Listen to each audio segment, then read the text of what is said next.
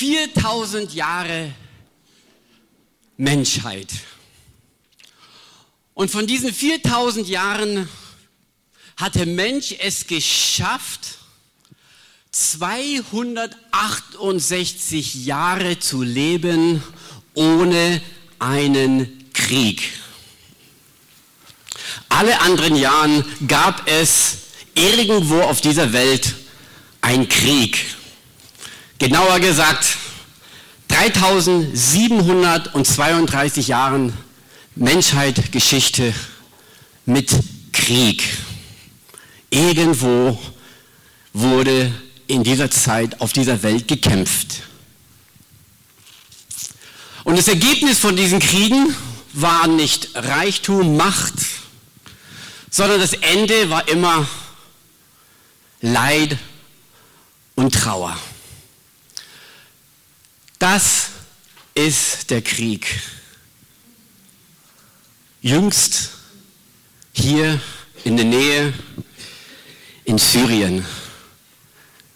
Sieben Jahre Bürgerkrieg. Für was? Und die Leidtragenden sind oft dann auch die Kinder. Das nächste Bild.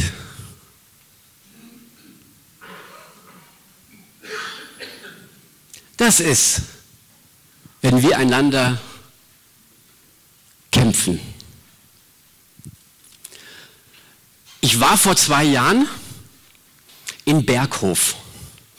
Und diejenigen, die sich in Geschichte ein bisschen auskennen, wissen, Berghof bei Brechtes Gartenland gab es vor 60 Jahren ein wunderschönes Haus. Einfach gigantisch.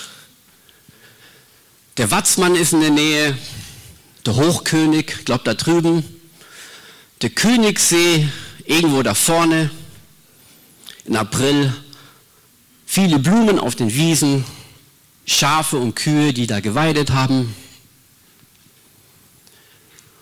Und von hier aus wurde ein Großteil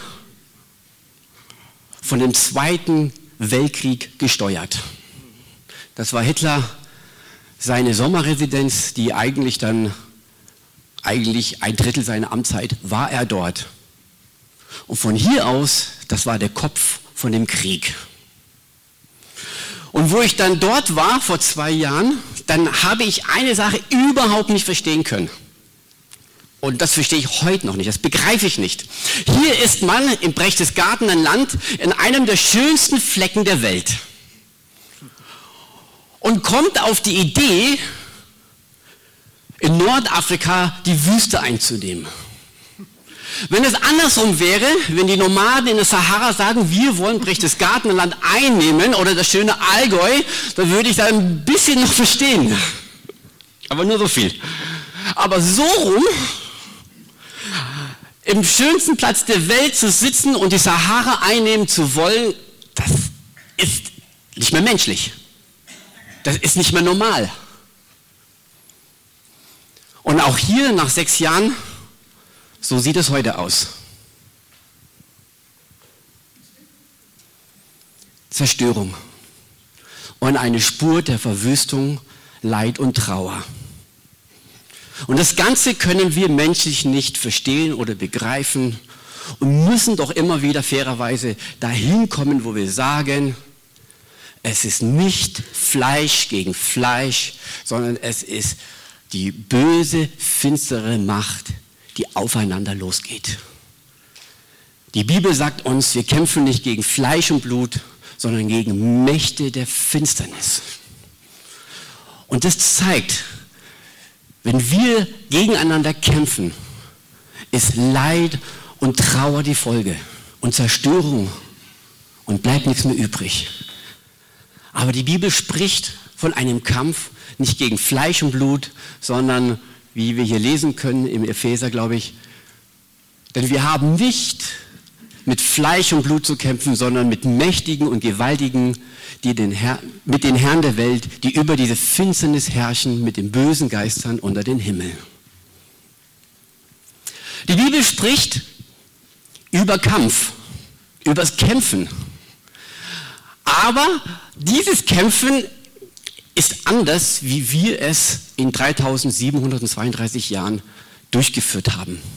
Die Bibel sagt so zwei zentrale Aussagen über Kampf und das können wir hier sehen. Wir sollen den Kampf des guten Kampf kämpfen. Widersteht den Teufel und er wird fliehen. Gegen Mächte der Sünde, gegen Fürsten dieser Welt. Den Kampf im Geiste gegen Sünde, gegen den Bösen. Denn Jesus kam, um die Werke des Bösen zu zerstören. Das zeigt einen Kampf gegen voraus, um das böse Werk zu zerstören. Das ist eine zentrale Aussage in der Bibel. Kämpfe den guten Kampf des Glaubens. Kämpfe für Jesus, für die Gerechtigkeit, gegen Sünde, Tod und Teufel. Und die andere Aussage, die wir auch vom Anton heute Morgen schon gehört haben, ist diese Aussage, hab keine Angst, der Herr, euer Gott, er kämpft für dich. Er setzt sich für dich ein. Weil wenn wir kämpfen, Ergebnis ist meistens Trauer und Schlimmes, Zerstörung. Wenn Gott für uns kämpft, sieht es mal ganz anders aus. Ich möchte euch auf eine kleine Reise mitnehmen. Und zwar schauen wir jemanden an in der Bibel, von dem ich zugeben muss, der gar nicht so auf meinem Schirm war. Ich meine, wenn wir über Kämpfen sprechen, dann haben wir gleich diesen David vor Augen gegen Goliath oder den Gideon oder sonst eine andere Gestalt. Aber es gibt einen hier in dieser Bibel, der wirklich diese zwei Bibelverse hier, den guten Kampf des Glaubens und Gott kämpft für dich, der das in deinem Leben geschehen lassen hat, der dem Herrn den Raum gegeben hat, für seine Sache zu sorgen. Einer, der im Alten Testament ist und wie gesagt, ich bin gespannt, ob ihr die Geschichte kennt. Wenn ja, super. Wenn nein, dann kein Problem. Wir schauen uns das mal genauer an. Aber wie gesagt, mir war das jetzt gar nicht, ich wusste, dass es ihn gibt, aber ich wusste jetzt gar nicht so richtig, was er getan hat oder auch nicht getan hat. Und zwar machen wir eine Zeitreise 3000 Jahre zurück. Dort finden wir den König von Juda, den Josaphat. Josaphat, ein König von Juda. Um das Ganze ein bisschen zu verstehen, im Süden waren, war Juda, oben im Norden war in Samarien, oben waren dann äh, Israel, also der, der, König von Israel. Und die ganzen Könige von Israel waren äh, gottlos. Aber es gab eine ganze Menge von Könige in Juda, die gottesfürchtig waren. Und dieser Josaphat, ich glaube 35 Jahre alt war, beerbte seinen Vater und wurde König. Jetzt müssen wir verstehen, sein Vater, der Ahaz, der hat einen sehr guten Anfang gemacht, der war gottesfürchtig und mit der Zeit ist er immer gottloser geworden und nahm das Ruder immer mehr an seine eigenen Hand. Und das Ende von seiner Amtszeit war das Gang und Gäbe, dass Götzendienst und der Baal und alles Mögliche angebetet wurde. Und jetzt kommt hier dieser Josaphat hinein und muss dieses Land übernehmen. Und dieses Land zu verändern, braucht man unwahrscheinlich viel Mut. Und wir schauen uns heute Morgen an zwei Stärken und zwei Schwächen von Josaphat. Und die erste Stärke habe ich bereits erwähnt, er war mutig. Und diejenigen, wo vielleicht schon mal eine Firma übernommen haben, Ihr wisst, wie es ist. Wenn ihr eine Firma selber gründet, könnt ihr gleich von Anfang an sagen, so läuft der Hase. Das sind unsere Werte, so gehen wir vor und so weiter. Wenn man eine Firma übernimmt, dann übernimmt man die existierenden Strukturen und Vorgehensweisen und dann was zu verändern, ist schwierig. Du wirst immer deine Gegner haben, die sagen, so haben wir es zehn Jahre praktiziert, es hat sich bewährt, es ist schön gut, wir wollen nichts Neues. Und ich kann mir vorstellen, in Juda war das das Gleiche. Wir haben unsere Altäre für Baal und unser Götzendienst. Ist auch gut, haben wir schon zehn Jahre. Aber der Josaphat sagte, nein, ich kämpfe den guten Kampf des Glaubens und ich werde mit Gottes Hilfe hier eine Veränderung schaffen. Und er war mutig, sagt die Bibel. Und er veränderte im Laufe der Zeit dass das Volk wieder auf die richtige Spur kam. Ich lese von 2. Chroniker, Kapitel 17, einzelne Verse. Und der Herr war mit Josaphat, denn er suchte nicht den Baal, sondern er wanderte in den Geboten Gottes. Darum stärkte der Herr das Königtum in seiner Hand. Großen Reichtum und viel Ehre genoss er. Und als er in den Wegen des Herrn noch mutiger wurde, entfernte er alle oder fast alle Opferhöhlen und Aschera-Bilder aus Juda. Die anderen Nationen schreckten vor ihm ab, denn sie sahen, dass er mächtig war und sie kämpften nicht gegen ihn. Sie brachten ihnen auch viele Geschenke.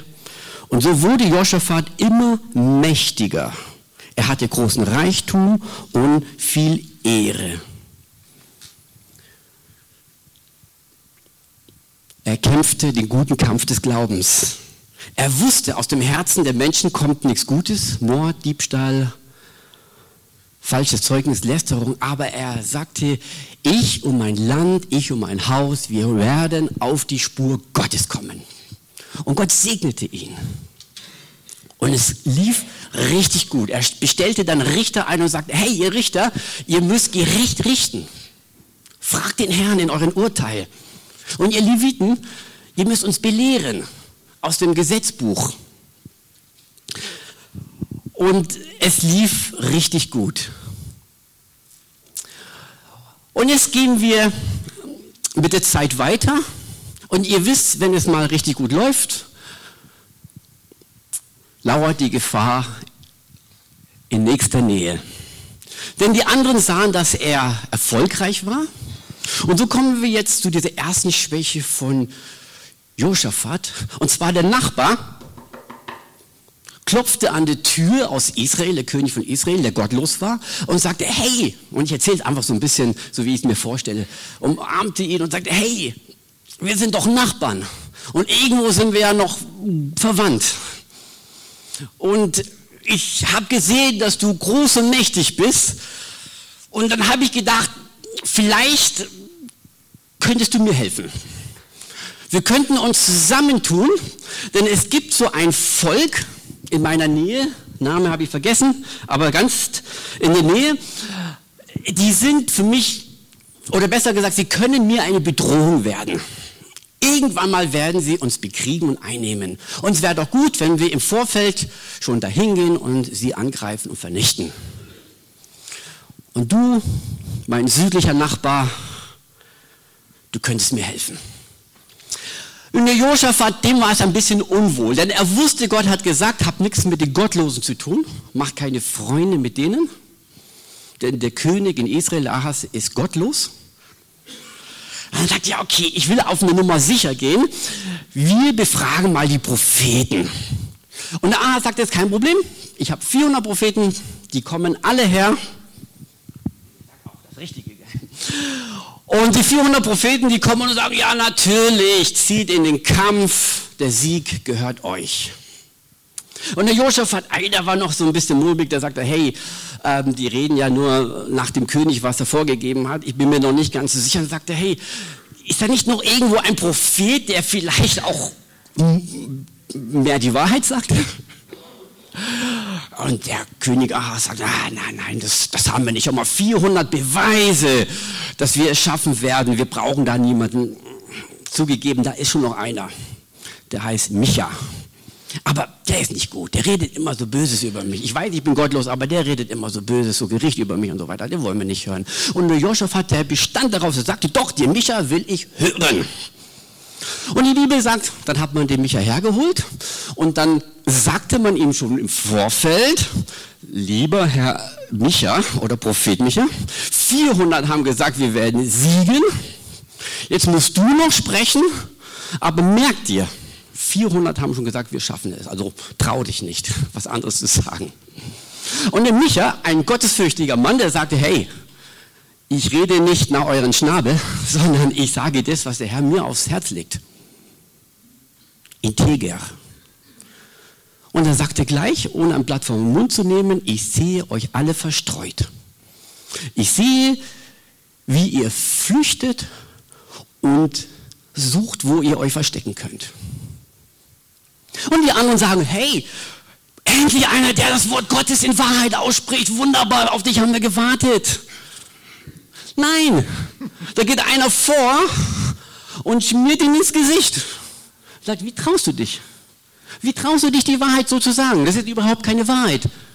Du bist nur gegen uns. Du meinst es nur böse mit uns. Und der König völlig entzornt sagt, hey, steckt ihn ins Gefängnis und schaut, dass er wenig Wasser und Essen bekommt. Und sie zogen in den Krieg und was passierte? Der König Ahas wurde verwundet, er suchte, wo er sich verstecken kann und wurde dabei getötet. Der Joschafat, der sich hier reingelassen hat und ich will das mal so sagen, der das Ganze nicht so ernst genommen hat, der irgendwo sagte, das ein Stück weit beschönigt hat, der sagt, ja, diese Freundschaft mit dem König von Norden, der gottlos ist, ist ja nicht so schlimm, ähm, so eine gewisse Verharmlosung. Der war auch im Krieg und dann waren alle Feinde um ihn rum und die Bibel sagt, er schrie zu Gott und sagte, helfe mir! Und Gott voller Liebe und Barmherzigkeit lenkt die, die Angreifer ab und er kommt mit dem blauen Auge davon. Und da gibt es eine zentrale Aussage in der Bibel, in diesem Zusammenhang, dass ich aufgreifen möchte. Da kam nämlich ein Prophet zu ihm und sagte, hey, was du da getan hast, war ja richtig übel. Und da sagte er in 19.2, warum liebst du das, was der Herr hasst? Warum liebst du das, was der Herr hasst? Warum verharmlost du das, was der Herr hasst? Und dann müssen wir uns auch selber fragen, verharmlosen wir das, was der Herr hasst? Lieben wir das, was der Herr hasst? Warum sind wir bereit, hier das Ganze zu verharmlosen? Wie sieht es aus in meinem Leben? Hasse ich auch das, was der Herr wortwörtlich mit Sünde beschreibt? Oder verharmlose ich das? In meinem Leben und im Leben der Gesellschaft. Der Teufel ist immer einer, der Gottes Ordnung verdreht und die Prioritäten verwandelt. Ganz interessant. Ich habe vor kurzem, vor zwei Wochen, jemanden in die Reha gefahren. Und dort bei der Aufnahmebüro, da sagte die nette, freundliche Dame, Sie müssen entschuldigen. Aber Sie dürfen jetzt so einen Stapel Papiere unterschreiben. Das nennt sich Datenschutzerklärung. Also, erste Seite. Sie unterschreiben, dass wir Ihren Arzt konsultieren können. Zweite Seite, Sie unterschreiben, dass Ihr Arzt Auskunft geben darf. Dritte Seite, Sie dürfen unterschreiben, dass der Arzt dann nochmal Rat holen darf. Vierte Seite, dass der Arzt dann Sie kontaktieren darf. Und so weiter. Ich übertreibe ein bisschen, also der unterschrieben, dass dass Sie an der Zimmertür klopfen dürfen. Sie haben unterschrieben, dass, dass er Sie nicht verklagt, wenn der Kaffee zu stark ist. Sie unterschreiben, dass wenn sie aufs Klo gehen, auf eigene Verantwortung gehen und so weiter. Also man hat alles abgesicht. Also kein Haar fällt aus dem Kopf, ohne dass man das unterschrieben hat. Gell? Datenschutzerklärung. Und ich sagte, vor 20 Jahren hat man eine Unterschrift gebraucht. Mittlerweile Dann, dann kommen wir in den Kindergarten und dort, wo auch wirklich wir in der Gesellschaft gefordert sind, Schutz zu bieten, nicht nur Datenschutz, sondern Schutz, dann sagen wir, liebe Kinder, wir haben keine Spielecke mehr. Wir haben nur noch einen Doktorraum mit großen Vorhängen da stören wir euch nicht. Da könnt ihr hineingehen, könnt ihr euch gegenseitig ausziehen. Und wenn einer auf die Idee kommt, er wäre doch lieber ein Mädchen oder Junge, dann könnt ihr mit uns reden, dann schauen wir, was wir machen können. Seht ihr diesen Paradox? Übertriebenen Datenschutz und auf der anderen Seite völlige Vernachlässigung Minderjährige. Wir schleudern sie wo rein, wo sie völlig überfordert sind. Verharmlosen das Ganze unter einen schönen Namen, Gender Mainstream. Und wo das hinführt, weiß ich nicht. Und dann unterschreiben wir so einen Stapel Datenschutzerklärungen und sind gleichzeitig Weltmeister in FKK.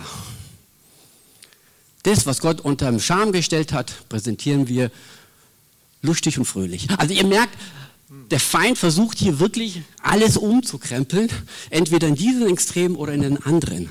Aber das passt nicht mit Gottes Wort. Und so merken wir, dass wir auch gefordert sind, hier achtsam zu sein.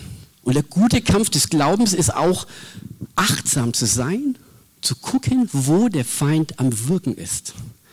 Sagt der Apostel Paulus immer wieder, seid achtsam, passt auf, zieht euch die Waffenrüstung an gegen die listigen Anschläge des Teufels, denn er schläft und schlummert nicht. Denn er ist ein brüllender Löwe oder er kommt leise wie eine Schlange. Kämpft gegen die Kraft und Macht der Sünde. Und wir kommen zum Josaphat zurück. Wenn wir schon gerade bei seinen Schwächen sind, kommen wir zur zweiten Schwäche, die eigentlich recht kurz ist. Denn das Problem war, dass er zwar die ganzen Götzenbilder abgeschaffen hat, aber hier steht, er hat nicht alle Opferhöhlen vernichtet und entfernt, denn das Volk hatte sein Herz noch nicht ganz zu dem Gott seiner Väter gewandt. Das Herz war noch von dem Volk ein bisschen geteilt. Das heißt, ja, wir sind für Gott, wir lieben Gott, aber es gibt gewisse Sachen, die wollen wir noch irgendwo zurückhalten. Das ist unser Anrecht. Eine gewisse Kompromissbereitschaft, natürlich Kompromissbereitschaft ist ja nicht immer falsch, aber wenn es um Sünde geht, wenn es um Gebote Gottes geht, ist es falsch. Und so sehen wir hier, er ist nicht radikal genug oder er sagt nicht, alles muss vernichtet werden, sondern er ließ gewisse Opferstätten oben auf den Bergen, ließ er zurück. Und wenn wir jetzt auf uns betrachten, meine ich mal, dass wir alle wahrscheinlich kein so Opfertisch zu Hause haben. Schauen wir mal das nächste Bild an. Sowas habe ich jetzt bei euch noch nicht gesehen. Ich war auch noch nicht überall bei euch, aber ich gehe davon aus, dass sowas nicht zu finden ist. Aber unser Opfertisch sieht ein bisschen anders aus. Ich habe ein Bild mitgebracht.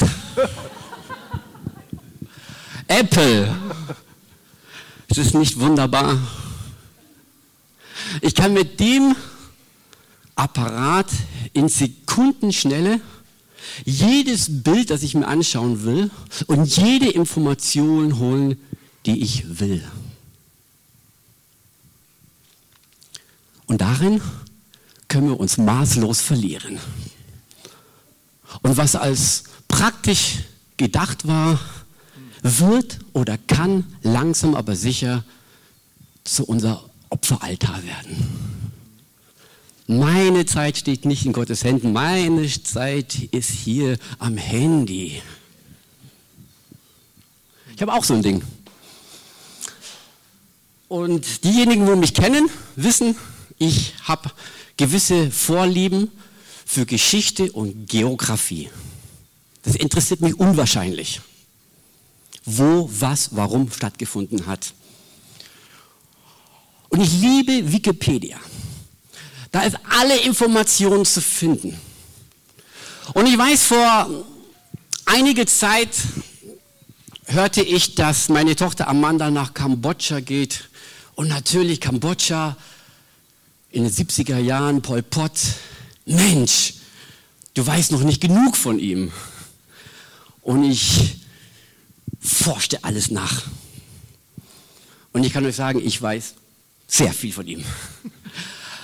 Und es war an dem Punkt, wo mich interessiert hat, er ist ja nachdem er gestürzt worden ist, das war für diejenigen, die nach den 70er Jahren geboren sind, einer der größten Massenmörder in der Geschichte der Menschheit, der auch wirklich gekämpft hat, umsonst, für nichts.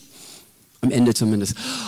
Und der dann tatsächlich untergetaucht ist und man hat dann genau recherchieren können, wo er dann hingeflüchtet ist, an die Nähe von Thailand, in einer ganz, ganz kleinen Ortschaft. Und da hat er eine Hütte gehabt und da lebte er unbehelligt für viele, viele Jahre. Und ich weiß noch, vor einigen Monaten war ich dabei, auf Google Maps diese Hütte zu suchen.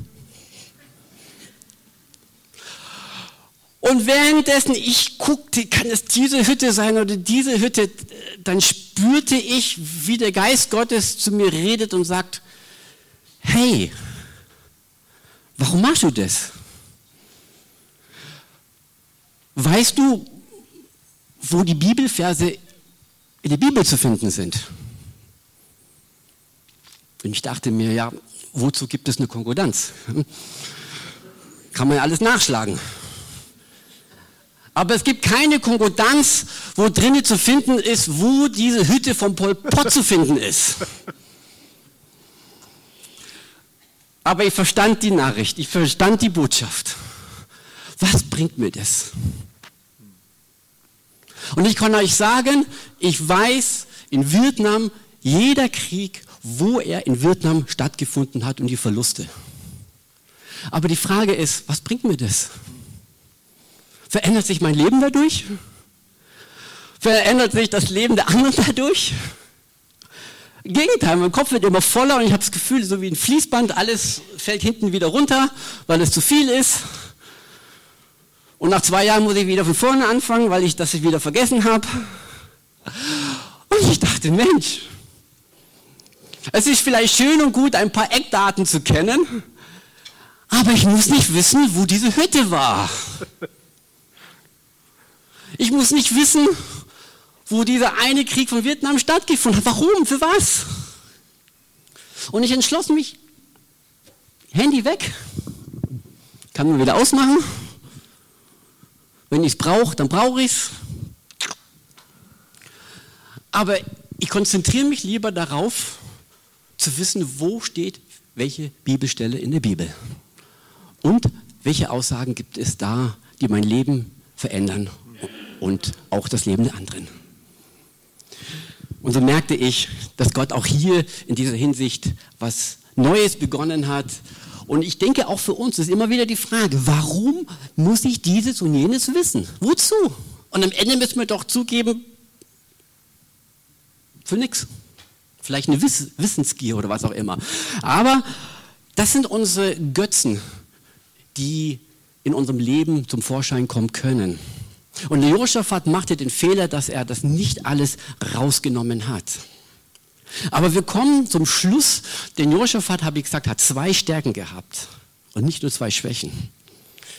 Er hat eine Stärke gehabt und das lese ich jetzt euch vor, was passierte. Ihr könnt euch vorstellen, hier sitzt er irgendwo in seinem Königreich, freut sich, dass die Kinder auf der Straße spielen, die Männer auf dem Feld sind, alles ist gut und schön, alles ist Lott. Und dann kommt plötzlich ein Pferd angeritten, einer steigt runter und der Josaphat merkt schon an seinem Gesichtsausdruck, hier kommt nichts Gutes. Der Botschafter sagt in Kapitel 20, es kommt gegen dich eine große Menge jenseits des Salzmeeres. Das waren die Moabiter, Amoriter und die Moiniter. Drei Stämme, sie machen sich, sie tun sich zusammen, um gegen dich zu kämpfen. Josaphat aber fürchtete sich sehr. Dieser große Mann Gottes kriegt einen richtigen Schreck. Hier kämpfen demnächst gegen uns drei Stämme, die weitaus überlegener als wir sind. Hiobsbotschaft. Und vielleicht bist du hier, du hast und du wirst auch mal so eine Hiobsbotschaft erhalten, wo der Arzt zu dir sagt, es tut mir leid. Wo an der Tür es klingelt und die Polizei steht da und sagt, ich habe schlechte Nachrichten.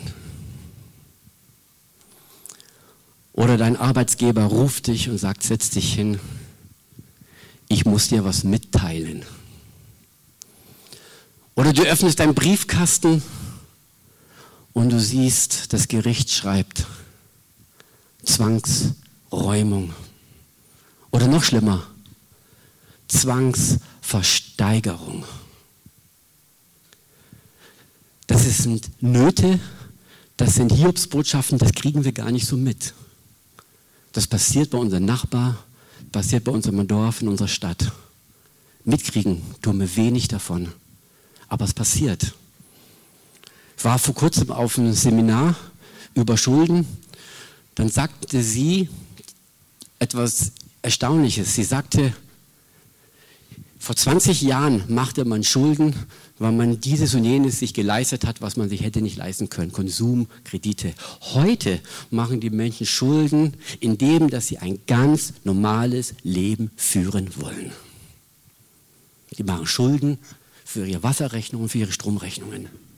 Und wo das hinführt, wissen wir nicht. Und so merken wir Schulden, Arbeitslosigkeit, Krankheiten, Verluste. Und am Ende sagt dein Ehepartner, ich habe mein Herz abgeschlossen. Das war's. Hiobs Botschaften. Und Josaphat sah, es ist vorbei. Sein Reich ist vorüber, sein Leben ist verloren. Und was würde hier ein normaler, normaler, das ist ja auch schon die Frage, ist es normal? Was würde hier ein gewöhnlicher König machen? Der würde wahrscheinlich sagen, hey Leute, wir haben da draußen welche, die gegen uns kämpfen wollen. Das Erste, was wir machen, wir versiegeln unsere Stadttore. Das Zweitens, wir schärfen unsere Schwerter. Und ihr Frauen und Kinder, ihr kocht heißes Öl und Wasser, damit wir das von den Mauern dann runtergießen können, wenn es soweit ist. Wir machen uns kampfbereit. Aber die Josaphat reagierte in einer sehr, sehr erstaunlichen Weise und eigentlich kann man sagen, völlig blöd. Denn wenn wir kämpfen wollen, dann müssen wir was Gutes essen. Aber was sagt er? Ich rufe einen Fastentag aus. Mit anderen Worten, wir machen uns schwach. Wir machen uns demütig vor Gott. Und er rief einen Fastentag aus.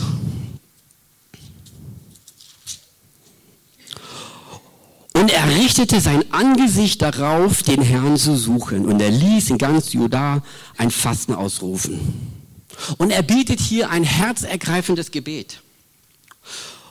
In deiner Hand ist Kraft und Macht, sagt er, und niemand, der gegen dich widerstehen vermag. Zu dir schreien wir in unserer Not und du wirst uns helfen und hören. Denn in uns ist keine Kraft gegen dieses große Heer, das gegen uns kommt. Wir wissen nicht, was wir tun sollen. Kennt ihr das? Was soll ich tun? Aber unsere Augen sehen nach dir. Unser Blick ist auf dich gerichtet. Und er sagt nicht, ich habe Plan A, B und C sondern er sagt, ich habe nur einen Plan und alles andere ist zum Scheitern verurteilt. Mein Blick ist auf den Herrn gerichtet. Das heißt nicht rechts oder links, sondern meine Hilfe kommt vor dem Herrn, denn der Herr kämpft für mich. Und dann kam einer und sagte, euer Gebet hat der Herr erhört. Ihr sollt euch nicht fürchten und nicht verzagen vor diesem großen Herr, denn nicht ihr kämpft, sondern Gott. Morgen sollt ihr gegen sie herabziehen. Und ihr werdet dabei nicht kämpfen, sondern tretet nur hin und seht die Hilfe des Herrn, der mit euch ist. Fürchte euch nicht und versagt nicht. Der Herr ist mit euch. Oh. Plötzlich hat sich das Ganze verwandelt. Und da Gott kein ansehende Person ist, der hat nicht gesagt, Josaphat, du bist mir besser und wichtiger wie die anderen, sondern du, der wo hier sitzt und ich, wo hier stehe, wir sind für Gottes, in Gottes Augen genauso wertvoll und so wichtig wie der Josaphat und was Gott ihnen versprochen hat, verspricht er auch in deinem Leben hinein. Ich bin der Herr, dein Gott, der dir hilft. Rufe mich an in der Not, ich werde dich erretten. Der König kommt, den Gerechten und den Notleidenden zu helfen. Es ist dem Herrn nicht schwer, durch viel oder wenig Hilfe zu leisten. Mein Herz erfreut sich, denn der Herr hilft gerne. Er ist mein Schild und meine Hilfe. Wenn der Herr mir hilft, was soll ein Mensch mir antun? Verheißungen aus dem Wort Gottes für dein Leben. Der Herr hilft den Elenden. Er hilft ihnen, die keine Kraft mehr haben, sagt die Bibel. Er hilft denen, die zerschlagenen Gemüts haben. Er hilft die Demütigen. Er hilft deren Vertrauen auf den Herrn gerichtet ist. Und er hilft denen, die darum bitten. Das sind Zusagen, die der Herr uns heute Morgen zusprechen möchte. Und es geschah, wie es auch vorausgesagt worden ist.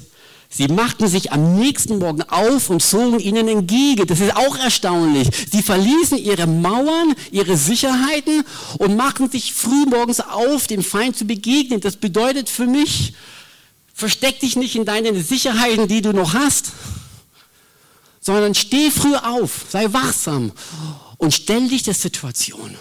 Geh der Situation entgegen. Und sie lobten Gott und priesen Gott, weil sie einfach damit gerechnet haben, der Herr wird uns zustehen, er wird uns beistehen. Und als sie ankamen, was sie sahen, war erstaunlich. Das, die wollten zwar angreifen, die Feinde, aber dann kam noch eine andere Gruppe, die dann äh, die überfallen haben und am Ende war ein Riesenchaos, dass sie sich gegenseitig abgeschlachtet haben und wo dann der Josaphat mit seinen Leuten ankam, war der Krieg schon vorbei. Und was bekamen sie noch dafür? Beute.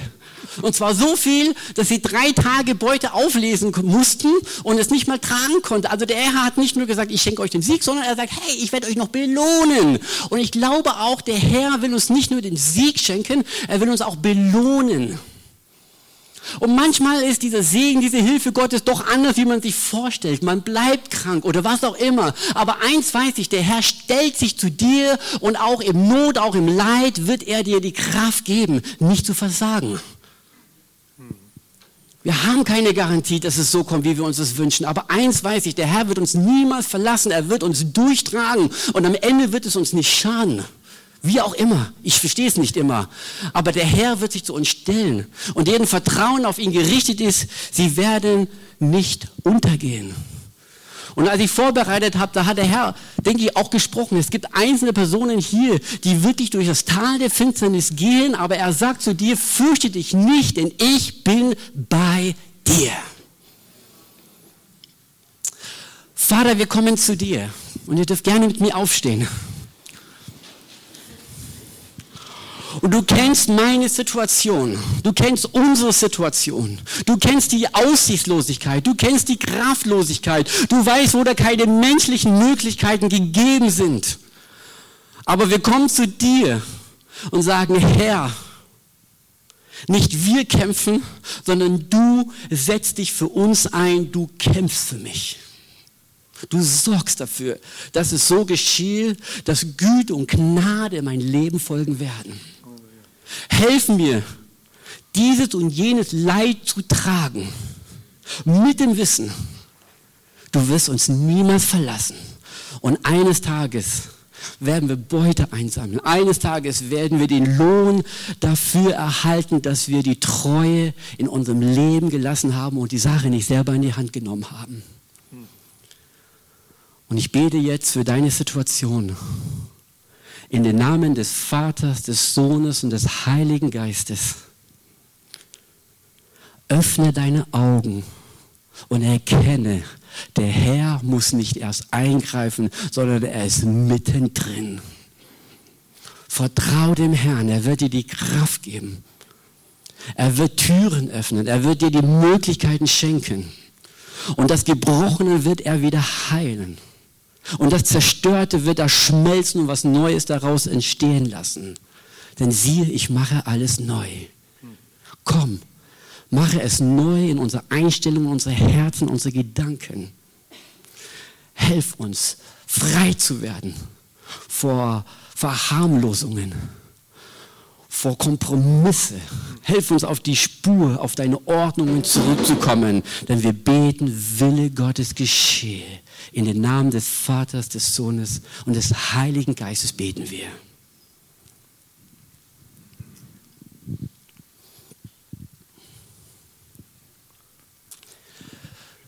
Wenn wir jetzt weiterfahren in das Abendmahl,